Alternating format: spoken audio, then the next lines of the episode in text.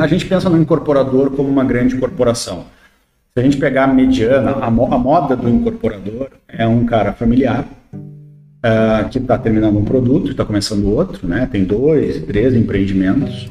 Aliás, vamos para nossa cidade, Porto Alegre. Uh, 75% dos empreendimentos, não do VGV e não do número de unidades, mas dos endereços, sim, dos empreendimentos, estão na mão de incorporadores com até três empreendimentos. 25% dos empreendimentos estão com incorporadores com quatro ou mais empreendimentos. A cauda longa é longa para Dedel, ela é muito longa, mesmo na parte de incorporadora, que você acharia que ela é realmente é muito mais curta essa cauda do que uma do que as operações imobiliárias, né, as imobiliárias dos corretores, mas ainda assim ela é longa. E captar essas, capturar essas informações é complicado. E muitas vezes a gente está falando com um cara que tá, não está sistematizado.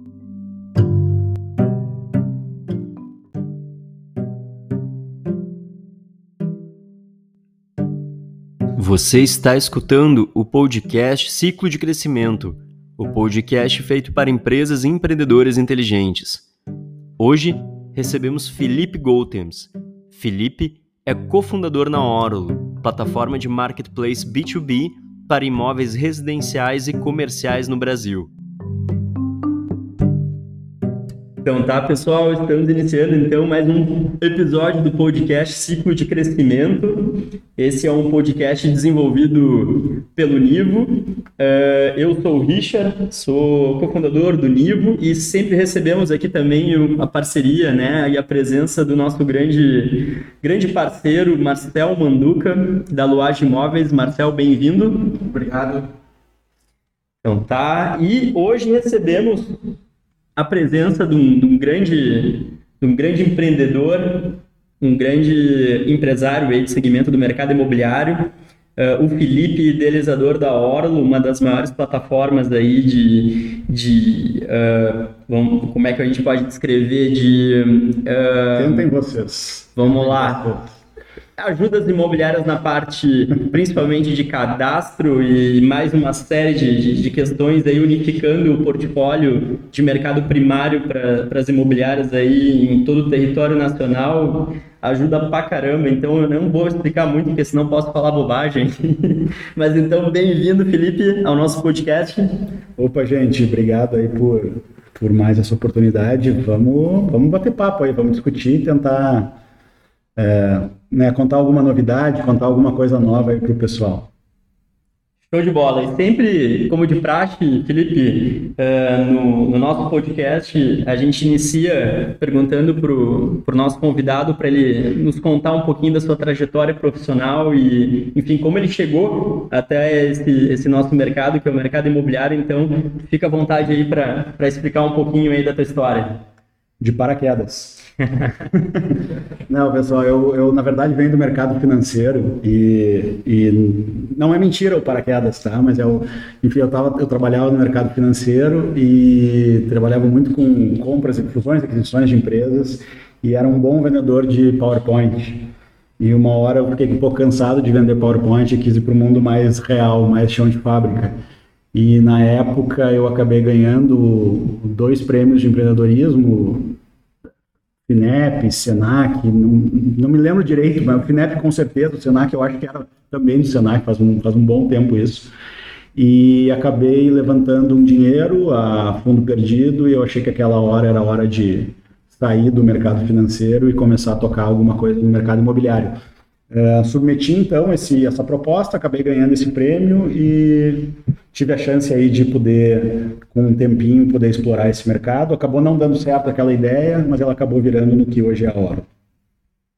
Show de bola, Show de bola. Eu vou tentar lembrar um pouquinho, a gente já tentou gravar esse podcast, pessoal, aí em outras, outras oportunidades, mas uh, eu me lembro que um, um, dos pontos ali que, enfim, a gente aprofundou bastante foi é, na questão da, das mudanças aí do mercado em meio, principalmente aí a, ao cenário da pandemia, né, que aconteceu nos últimos anos e, um, e dentro, tendo em vista aí todo, todo, toda a transformação digital que o mercado uh, sofreu, Felipe, queria te fazer já uma, uma segunda pergunta na sequência. Como que tu vê as imobiliárias antes e depois desse, desse processo de transformação e o quanto uh, mais aderentes à tecnologia, não só a tua tecnologia, mas na tua percepção à tecnologia de uma forma geral, o mercado ele uh, expandiu aí a sua, vamos dizer assim, a sua uh, aderência, né? E, enfim, e quanto isso impactou nos processos das imobiliárias na tua visão aí nos últimos anos?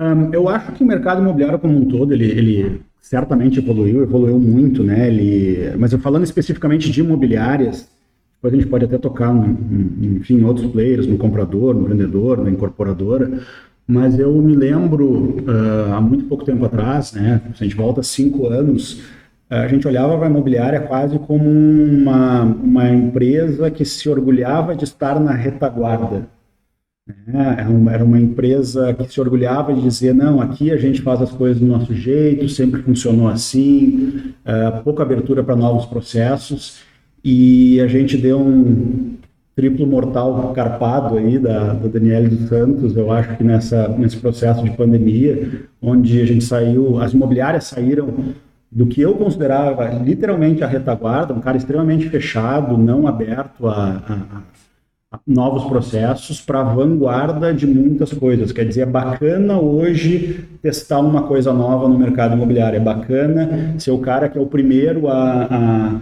a, a comprar aquela ideia nova, comprar aquele processo novo, assinar com aquela nova startup, enquanto que a inércia anterior era uma inércia muito de não, deixa todo mundo fazer primeiro depois, se der certo, eu entro. Eu ainda vejo incorporadoras um pouco nesse processo, mas imobiliárias não.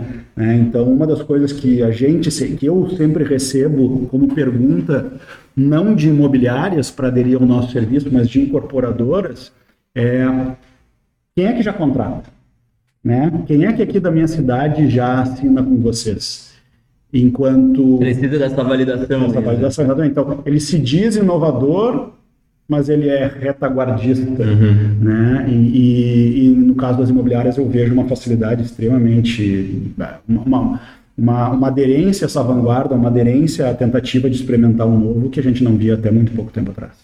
Legal. Passo para ti, Manduca. Agregando a, a resposta do Felipe, eu acredito muito que as imobiliárias tiveram um impacto muito grande pelas imobiliárias digitais vinda do Quinto Andar, Loft e de uma série de startups que são hoje conhecidas como PropTechs e também pela, funcionados pela tecnologia através da pandemia. Né? Então, a inovação, essa provocação que as imobiliárias digitais trouxeram para o mercado fez tirar esse véu da frente do, das imobiliárias convencionais, né, das conservadoras, para se impulsionarem para a tecnologia.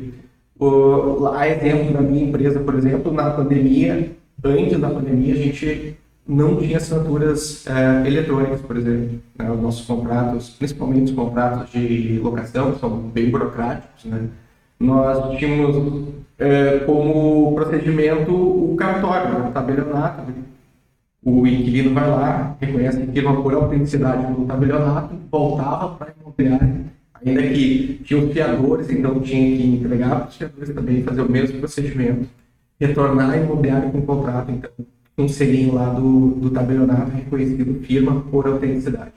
E com a pandemia, o fechamento do, uh, dos estabelecimentos, inclusive dos próprios tabelionatos, impulsionou a ideia da tecnologia da assinatura eletrônica. E hoje nós assinamos 100% através da assinatura eletrônica, consequência do fenômeno da pandemia. Você sabe aí, quanto caiu? Quanto em dias? Quanto é que demorava para um média, para um, um, um fiador assinar? Uma, uma semana era um. Porque o fiador Uh, Tinha que ter tempo para ir até o cartório. É o pai, mãe, juntar todo mundo no mesmo lugar. O inquilino mora no interior, muito essa característica né, de quem aluga, né, e ter que mandar para o contrato anterior, assinar, reconhecer firma, e aí voltava. E hoje a gente faz isso através do e-mail do cliente na hora. Uma semana, dez dias para um dia, vamos dizer, um, dois dias. Hum, Talvez, não, é, é instantâneo. Sim. né? Hoje, hoje pode ser instantâneo, né? Isso podia ser.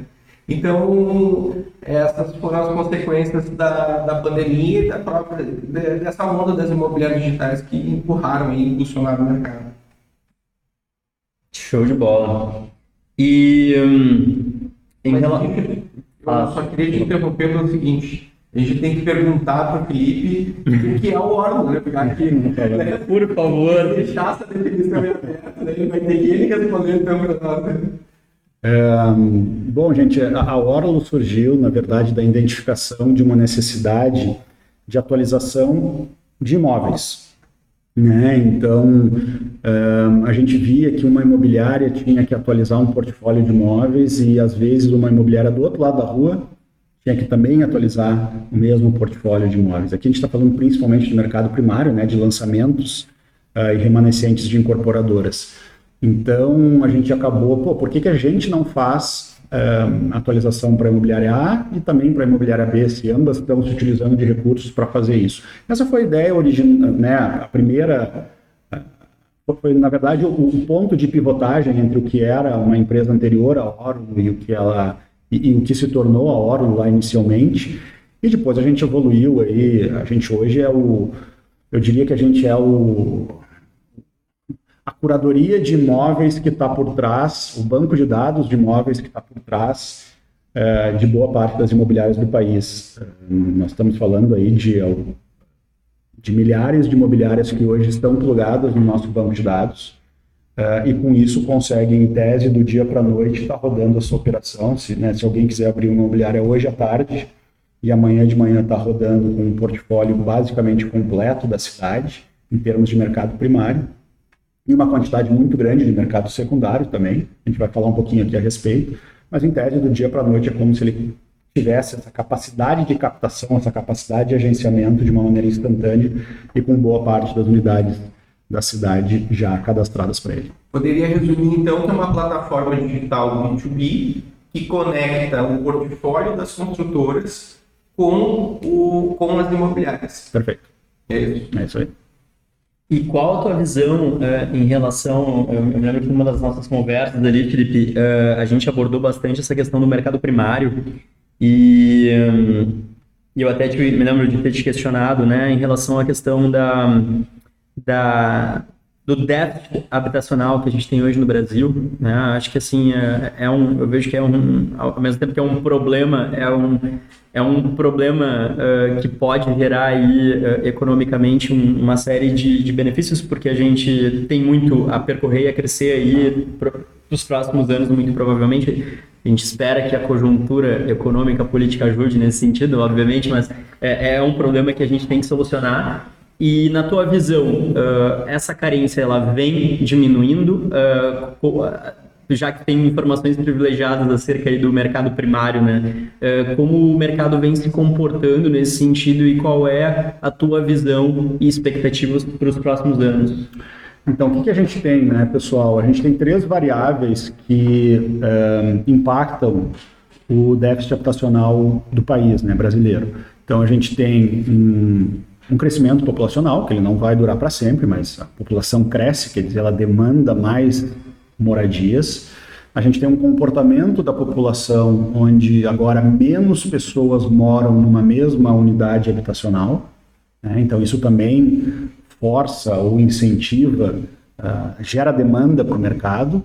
E a gente tem a submoradia ainda para resolver. Né? Então, a gente tem uma quantidade da população ainda morando em, em submoradias que um dia a gente vai resolver também essa, essa, esse problema.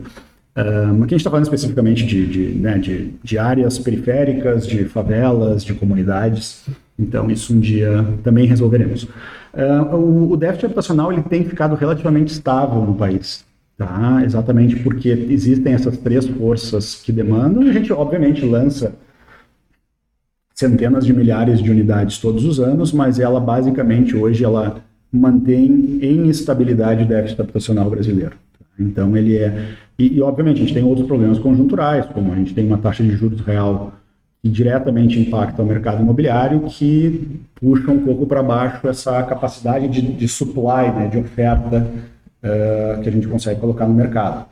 Um, por outro lado, a gente tem programas habitacionais do país, né, do governo, que acabam, de alguma outra forma, subsidiando, de uma maneira, no meu entender, uh, até de certa forma acertada, não para todos os faixas que existem hoje de subsídio, mas sem dúvida para aquela primeira faixa lá, uh, isso é um programa de, de, de dar um, forma de morar, né, que é um, não diria que é um direito básico, mas é um princípio básico da, da nossa humanidade propor que aquela população, que aqueles habitantes possam então ter uma moradia digna.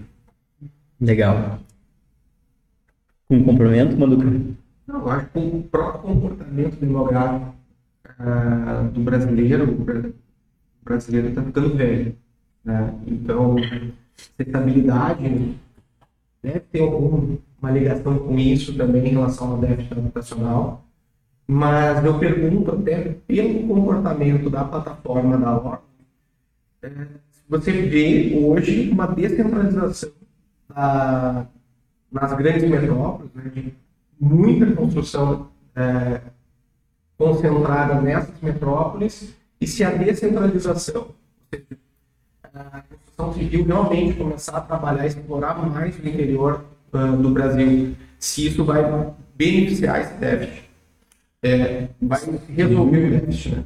É, a resolução do déficit ela é um. Eu não, não julgo aqui como é que a gente consegue, o projeto, como é que a gente consegue resolver ela. Né? Hoje a gente joga no país, todos os anos. Se a gente não jogar no país da ordem de 500 mil unidades habitacionais por ano, a gente tende a não estabilizar uh, esse déficit habitacional. Né? Então a gente tem que produzir todos os anos uh, quase meio milhão de unidades para manter o problema do jeito que ele está hoje. Não resolver nem melhorar o problema. Estancar. Uh, é, estancar o problema. Então, uh, se a gente pensar em grandes centros urbanos, onde a Orólogo está mais presente, a gente não está tão presente assim no, no interior, mas a gente, a gente tem hoje uma relativa estabilidade entre demanda e oferta, quer dizer, o que, que é lançado é consumido, né? o que é criado é consumido. O que a gente tem sim uh, visto em centros, em centros mais avançados uh, é a capacidade de utilizar do, da infraestrutura que já consolidada naquelas cidades para botar mais moradia. Isso é verticalização. Né? A gente está falando em verticalização. Você tem mais, mais liberações para criar mais unidades dentro de centros já estabelecidos. Botar mais densidade nas cidades. Né? Isso, é um, isso é muito positivo. Uh, a gente às vezes vê isso como negativo, mas na verdade você já tem o transporte público estabelecido, você já tem cano de esgoto, já tem cano de água, né? Você tem a infraestrutura ali colocada do que, vamos lá, né? A gente abrir uma nova fronteira periférica que vai ter que botar cano, vai ter que botar saneamento, vai ter que botar uh, ônibus, vai ter que botar transporte público e isso é mais caro para a municipalidade. Sobre a gente estar tá falando do interior, a gente vê, eu vejo um processo, uh, sim, de, de, de, de, cidades menores crescendo e sendo uh, de maneira saudável, pegando, mantendo essa população. Né? A gente vê hoje, saiu essa semana, né, um, o PIB per capita, a evolução do PIB per capita de diferentes estados. A gente vê o Centro-Oeste disparado, subindo, né? a gente vê Rio de Janeiro e São Paulo em estabilidade ou decrescente, não em termos absolutos, mas em termos de PIB per capita. Então a gente vê que quem a pujança do, do, do mercado ela saiu um pouco do litoral e foi um pouco para o interior. E a gente tem, sim, cidades menores né, no, no, no, interior, e por isso que a gente tem muitos grandes, inclusive incorporadores, olhando para cidades menores hoje, tentando soluções para elas.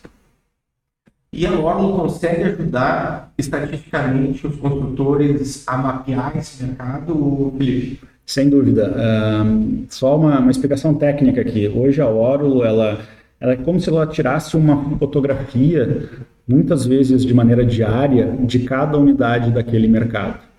Então, uh, a gente sabe que o 304 do produto XYZ, gente sabe, a gente sabe como é que ele estava ontem, como é que ele estava anteontem, como é que amanhã a gente vai saber como é que ele está amanhã e assim por diante. Então, cada, a gente observa cada unidade, tira uma foto dela. É, se a gente compõe essa sequência de fotos, a gente tem um filme dessa unidade. Não é a unidade em si que vai interessar, mas ela é o grão que vai compor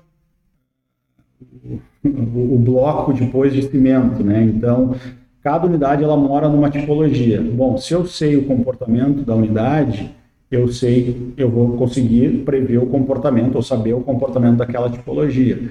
Por consequência, eu consigo saber o comportamento daquele empreendimento e, por consequência, eu consigo saber o comportamento daquela incorporadora.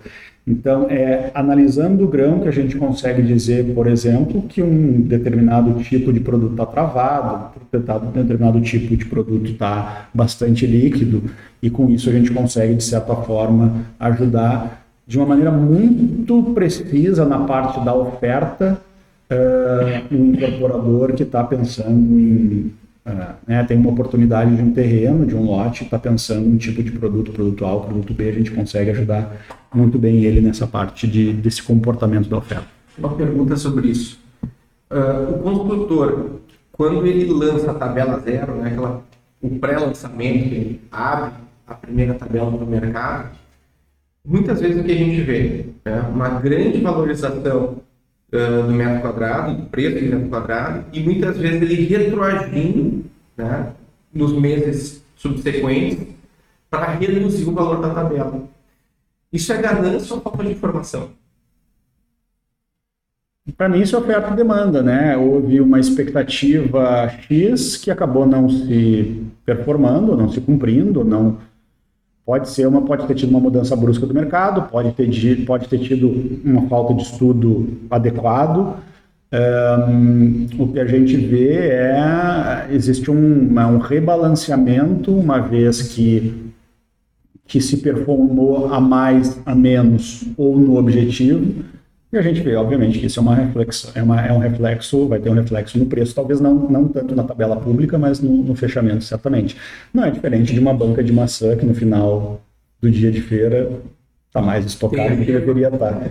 Né? Então, é, é um processo natural que pode ter sido provocado por uma mudança ou por uma falta de entendimento, ou até um credo que se tinha numa, num determinado cenário que acaba não se configurando ou se configurando acima do que se previu.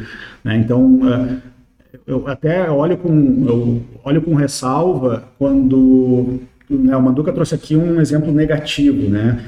preços que eventualmente acabam caindo após o lançamento por uma falta de performance. Mas vou mostrar o outro lado que talvez parece, é, às vezes a gente esquece, né? Tem um monte de incorporadora que fala, derreti o produto no final de semana de uhum. lançamento. Será que o preço estava certo? Uhum. Será que esse foi a equação adequada? Pode ser que sim, não estou dizendo que não. Né? Os caras são mais expertos do que eu do negócio deles, mas... As imobiliárias gostam disso, de derreter o empreendimento. O construtor, ele quer ter uma melhor receita, ele quer saudável natural. Mas o que passa muitas vezes é, desapercebido é um pouco de estudo ou até mesmo a, a ganância acaba levando esse consultor a elevar o preço de tabela inicial e depois, quando ele identifica que o mercado não está aderindo àquele preço, ele se obriga a baixar. Né? Então ele vendeu naquele primeiro naquele lançamento ele vendeu sobre X e depois vendeu a Y. Isso sempre é negativo do ponto de vista de mercado, porque se comprar um imóvel né, com essa tabela inicial e daqui três meses tu descobrir né, que ele está sendo vendido menor, a construtora não é bom. Não é bom. Não, é, não é bom. E muitas vezes essa é a grande fricção entre construtoras e imobiliárias. Como é que a gente resolve isso? E assim, até contando um pouco, só contando um episódio que, enfim, a gente viveu agora, né, com essa lógica de queda muito brusca de taxa de juros, subida muito brusca de taxa de juros, a gente viu, a gente viu, a gente vê hoje é, um, comportamento que é bastante ruim, que é o seguinte, né? O incorporador vai entregar o produto, o cliente vai receber, olha que na verdade aquela unidade está mais barata do que ele pagou, distrata e recompra. Uhum. Quer dizer, é, um, é uma disfunção que está acontecendo, dado, obviamente, uma anomalia de mercado, de, foram placas tectônicas se movimentando, E que, enfim, acabam entregando um cenário que não é exatamente esse que o Manduca descreveu, mas de certa forma ele guarda semelhanças, porque a gente tem né, um alinhamento de que o preço deveria subir pelo menos na inflação, tese um pouco mais, e a gente tem um caso ou por uma falta de performance de um produto em lançamento, ou por uma questão dessa que eu acabei de explicar, onde isso se desbalanceia uh, do que seria um processo natural. Perfeito, não, eu gostei da, da resposta liberal do Felipe.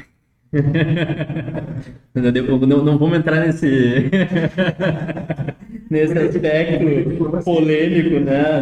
Na, na, visão da oferta e demanda e, e, tudo mais, mas eu concordo com a tua visão, Felipe. Acho que uh, a, é, é, eu acho que é muito mais uma questão de, de regulação de mercado e a gente tem situações também bem Uh, algumas anomalias também, né? A gente estava falando de pandemia antes, até essa própria localização que a gente está gravando nesse momento aqui em Florianópolis. É, é um bairro que teve um, uma supervalorização né, nos últimos anos. Uh, e, e, não por uma questão de uma valorização real, mas sim por uma questão de escassez de produto, né? Que é aí é, é, são, são vários fatores que acabam impactando.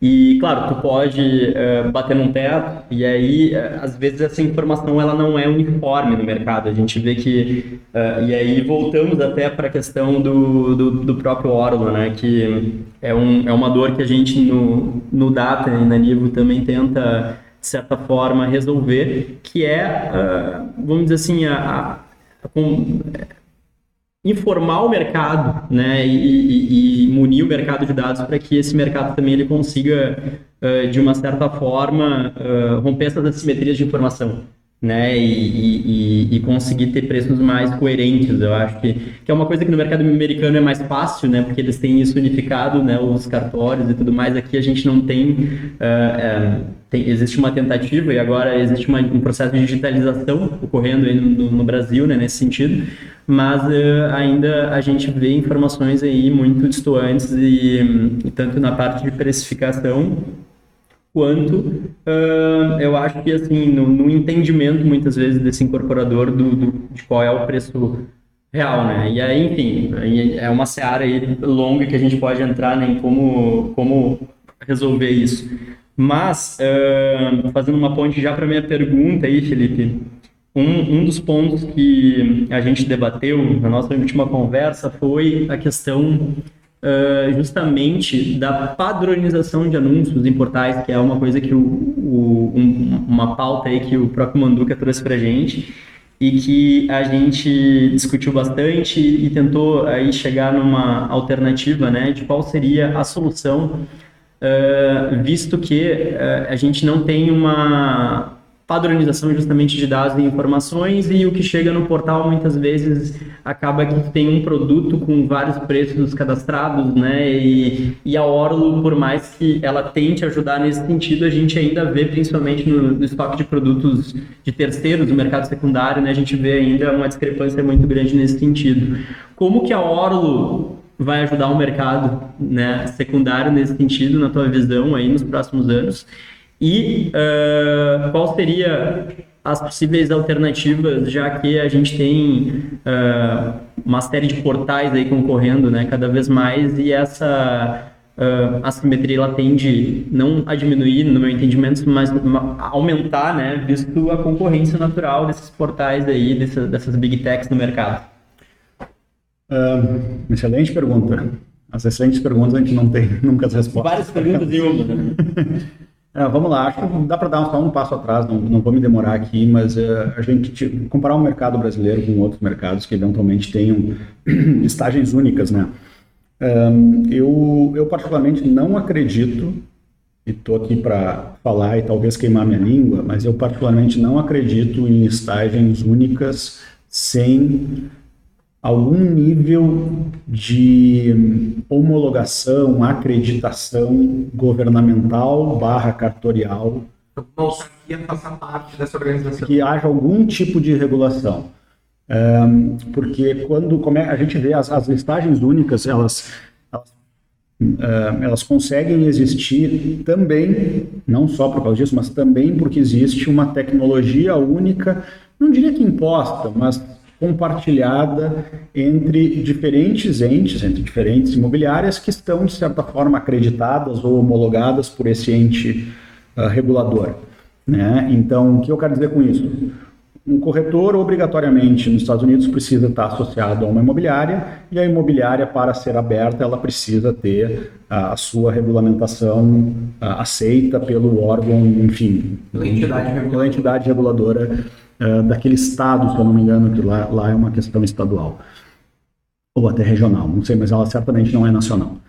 Um, então, você tem um cara que, quando você vai pedir autorização, ele já lhe dá a tecnologia para compartilhar o seu banco de dados e essa tecnologia permite que haja um cruzamento onde só uma pessoa possa ou capital, ou agenciar, ou angariar, dependendo do estado que a gente está no, no, Brasil, e fazendo com que né, ele possa, é, o outro lado possa então trazer o comprador.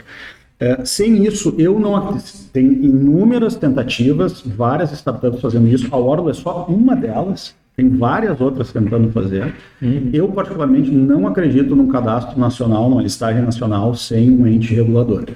Você vai ter algum, alguns nichos regionais e a Orlo faz exatamente isso. Então, a gente tenta com essa tecnologia de distribuição das unidades, um, a gente faz com que uma imobiliária possa em tendo a exclusividade sobre esse, essa unidade do mercado secundário, de terceiros, avulso, uh, possa então, através da nossa tecnologia, distribuir para outras imobiliárias via os seus próprios sistemas de gestão. Na prática, se o Manduca tem uma unidade, tem uma exclusividade, ele pode enviar ela para mim e essa unidade, em sendo exclusiva, pode ser distribuída para outras imobiliárias diretamente nos seus sistemas. Uh, outras startups fazem isso, ou olharam isso, começaram de um jeito diferente. Uma começou no aluguel e olhou para isso depois, outra começou no, no iBuyer e olhou, olhou para isso depois. É, e é uma tendência, é algo, mas eu não, eu não acredito em um vencedor uh, nesse, nesse nicho. Para mim, só haverá um vencedor a partir do momento que a gente tiver um órgão regulador para fazer isso por todo mundo. Eu espero que a gente possa contribuir com esse cenário, eh, ajudando a deixar esse mercado mais organizado e mais qualificado. É, pelo olhar crítico para os portais que existem hoje, eles acabam postergando essa possibilidade no momento que eles vendem mais do mesmo. Né? Então a gente sai dos classificados impressos, vai para o digital, mas a gente vê é a mesma coisa. A gente vê colunas e colunas de imóveis se repetindo, né? com informações desencontradas, muitas vezes, preços diferentes, informações de descrição diferentes, fotos em padrões diferentes.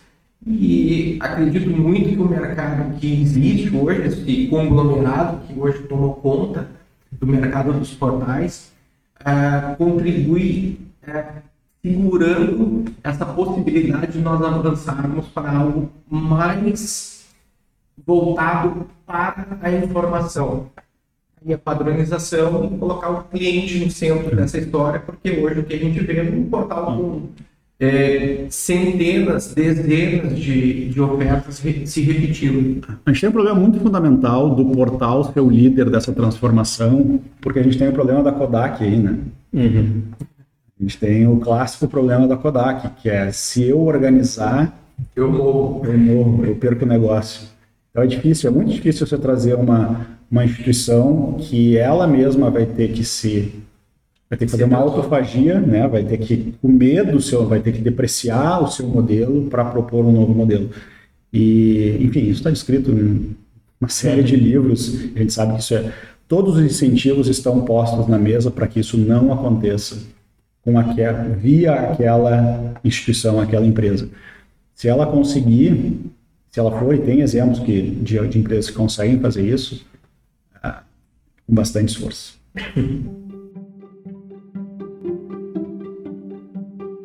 O podcast Ciclo de Crescimento é um produto original Nivo. Acesse www.nivo.com.br e conheça nossas soluções de tecnologia e dados para o mercado imobiliário.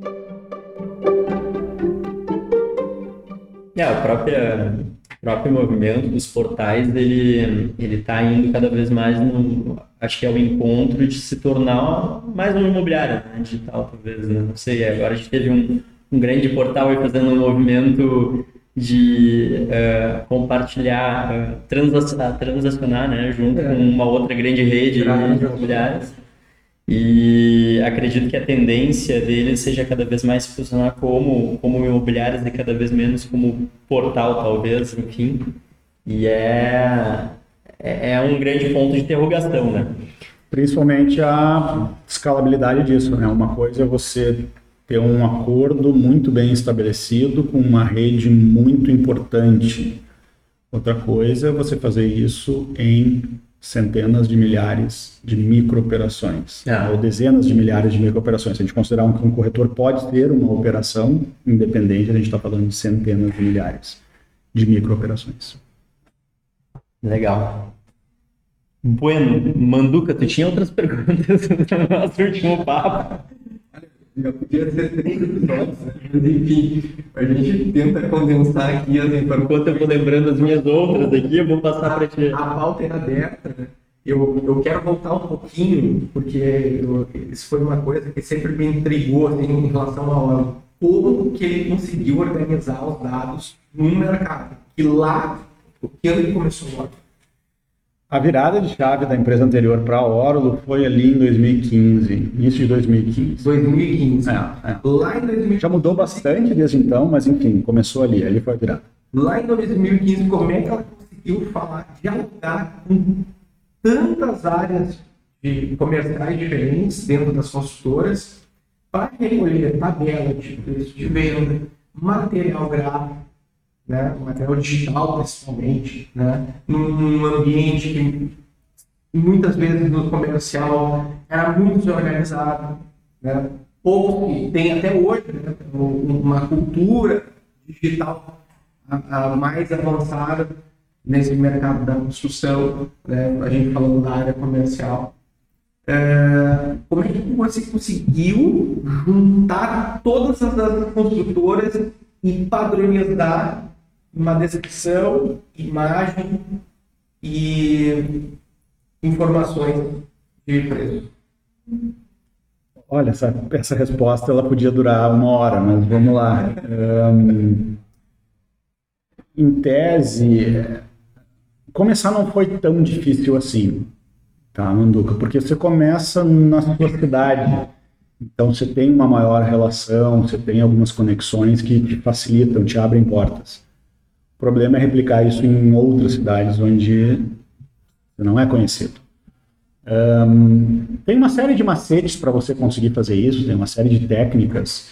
Uh, eu vou falar uma delas aqui, né, genericamente falando, um, duas delas. Um, tenta não fazer reunião. Se você tem que tomar um cafezinho com alguém, seu, o seu pode ser então, na verdade, durante um bom, a gente tem três etapas da Orulo em cada abertura de nova cidade.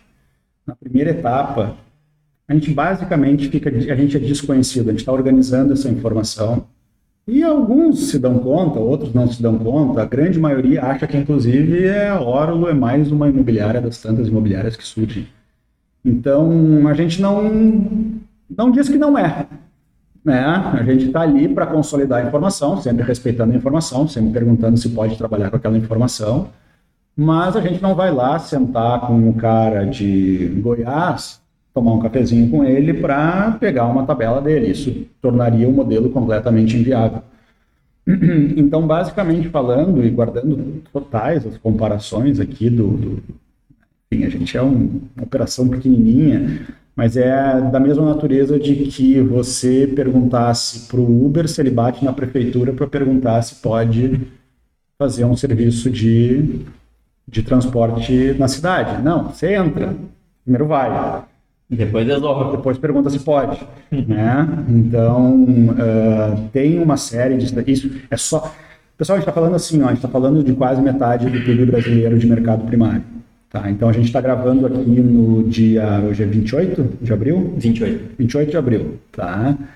Uh, maio, a gente vai entrar agora, essa é uma sexta-feira, então vai ter 29 de, de, de abril, vai ser sábado, 30 vai ser domingo, primeiro vai ser dia do trabalho, vai ser a segunda-feira, ninguém está feriado, ninguém está trabalhando. No dia 2, começa um cronômetro na hora e ela tem que atualizar 5 mil empreendimentos. Dá.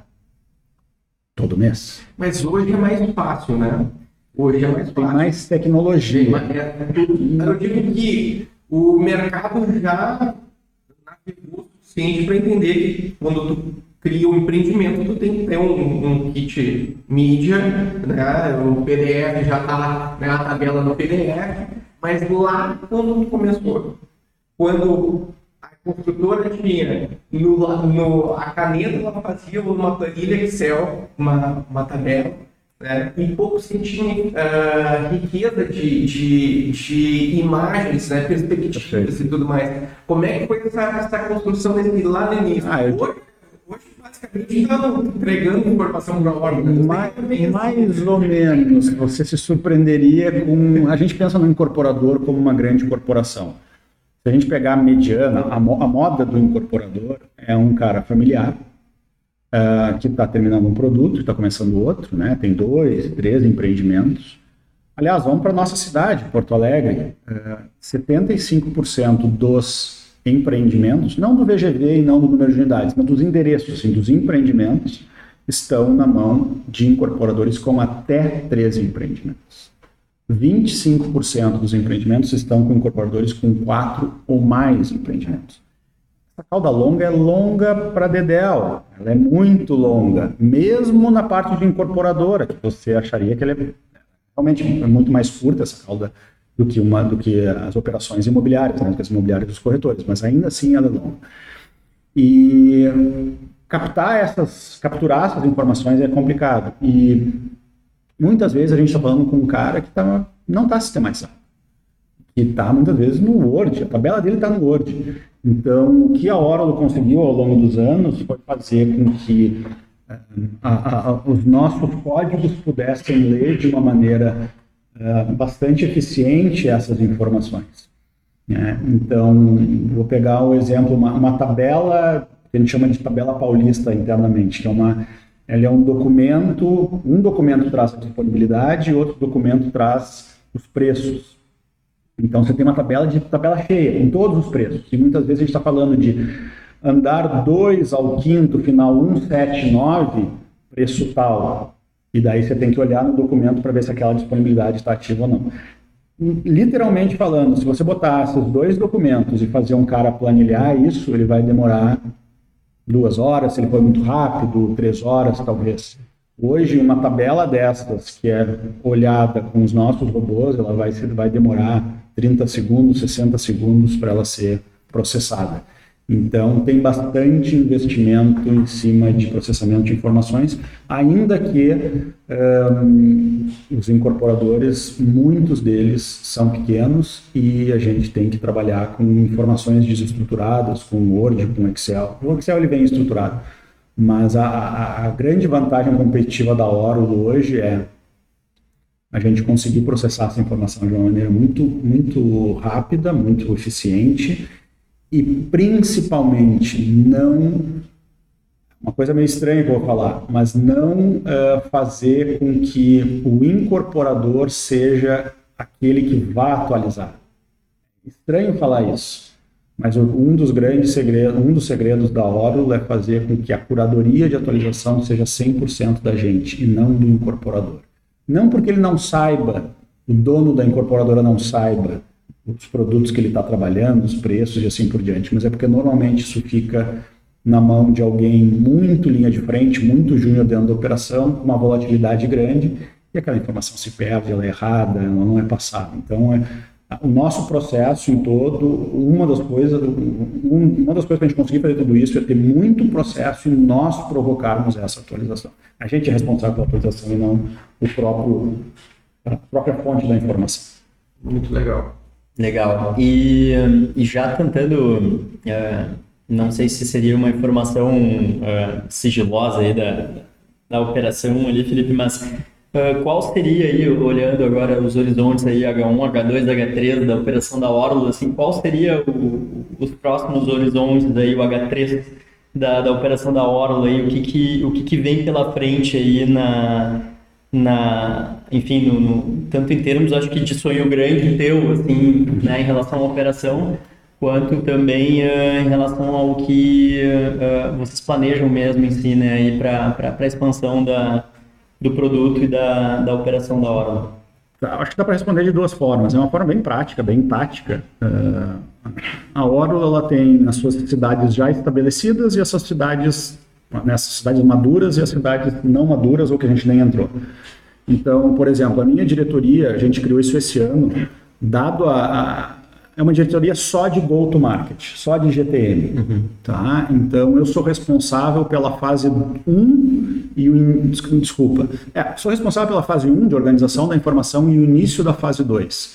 Quando a praça começa a se tornar madura, e a gente tem os nossos critérios para chamar uma praça de madura ou não madura, ela já sai vai para uma outra lógica mais matricial, mais de né, comercial, financeiro, uh, tecnologia, mas eu cuido de uma parte mais transversal, que é eu bebo de cada uma dessas verticais para poder, o mais rápido possível, fazer com que aquela cidade vire madura, ela amadureça. Uhum. Ah, então a gente, então sobre a lógica, sobre essa lógica, a Oracle tem que fazer novas cidades e essa é exatamente esse é o meu papel. Então tem que expansão de cidades, novas geografias e e, e, ela, ela não é nada trivial, não é nada trivial essa expansão.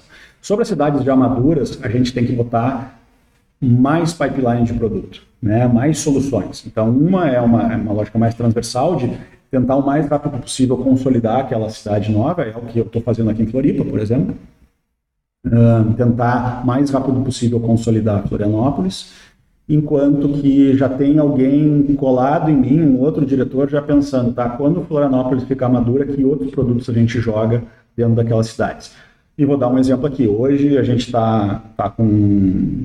Tem, tem alguns produtos no, no pipeline já sendo colocados em cidades maduras, e um deles que a gente acabou até conversando da última vez é, é uma solução financeira que ajuda a dar liquidez para uma venda Se aquela venda exige ou de alguma forma está exigindo que se utilize uma dação, uma permuta nessa transação.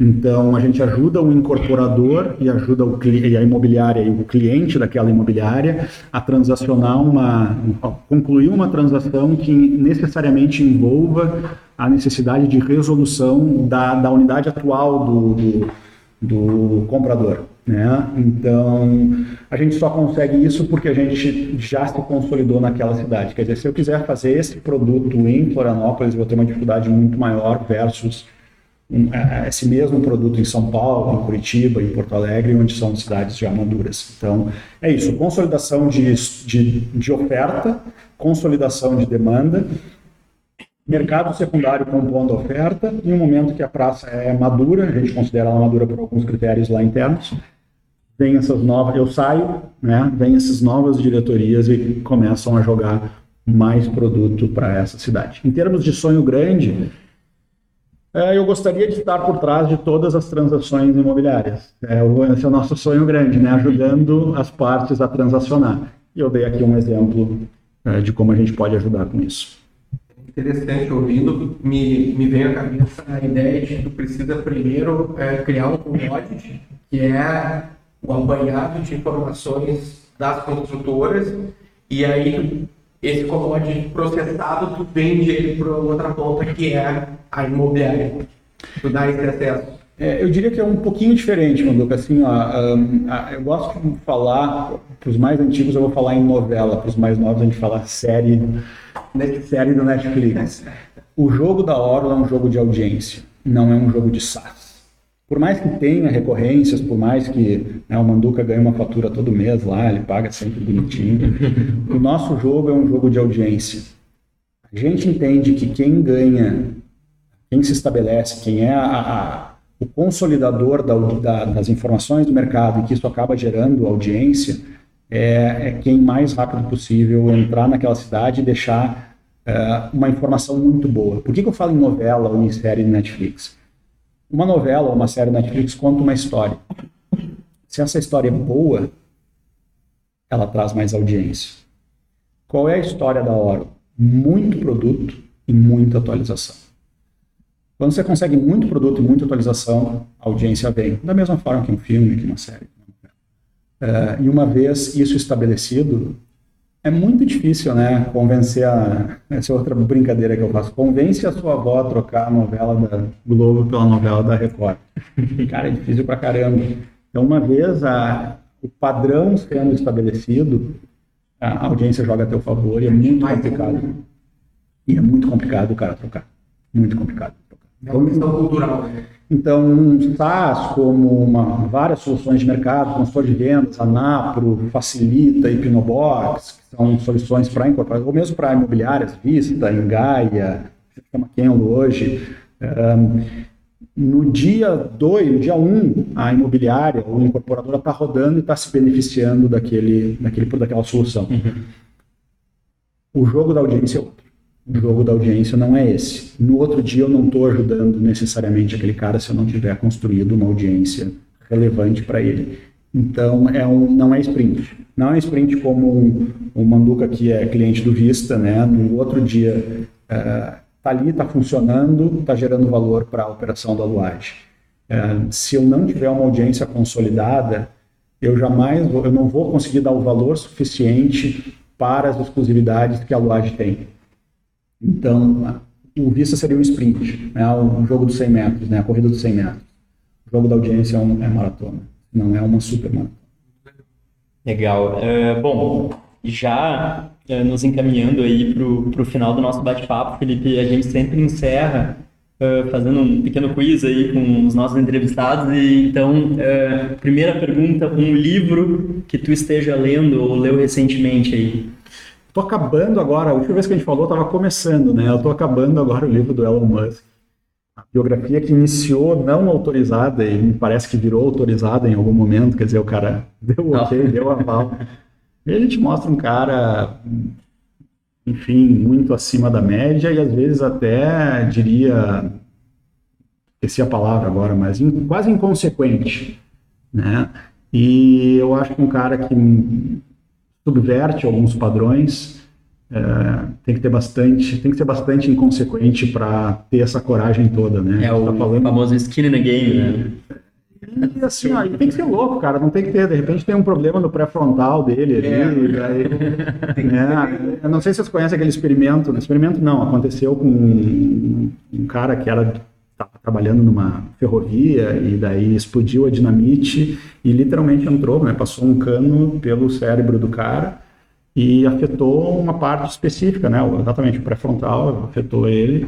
Enfim, o cara caiu, desmaiou, mas, mas depois acordou, ficou bom, voltou para sua vida normal, acho que ele era casado, mas ele começou a, cara, ter uns comportamentos meio estranhos, assim, ia pro bar, subia em cima da mesa, tirava a roupa, o cara perdeu essa, esse critério social, essa uh, freio social que exatamente que foi afetado nessa região do cérebro dele. E eu coloco um pouco nessa nesse potinho, assim, para você ser um, um sub, subverter determinados padrões, você tem que provavelmente ter um probleminha nessa mesma área.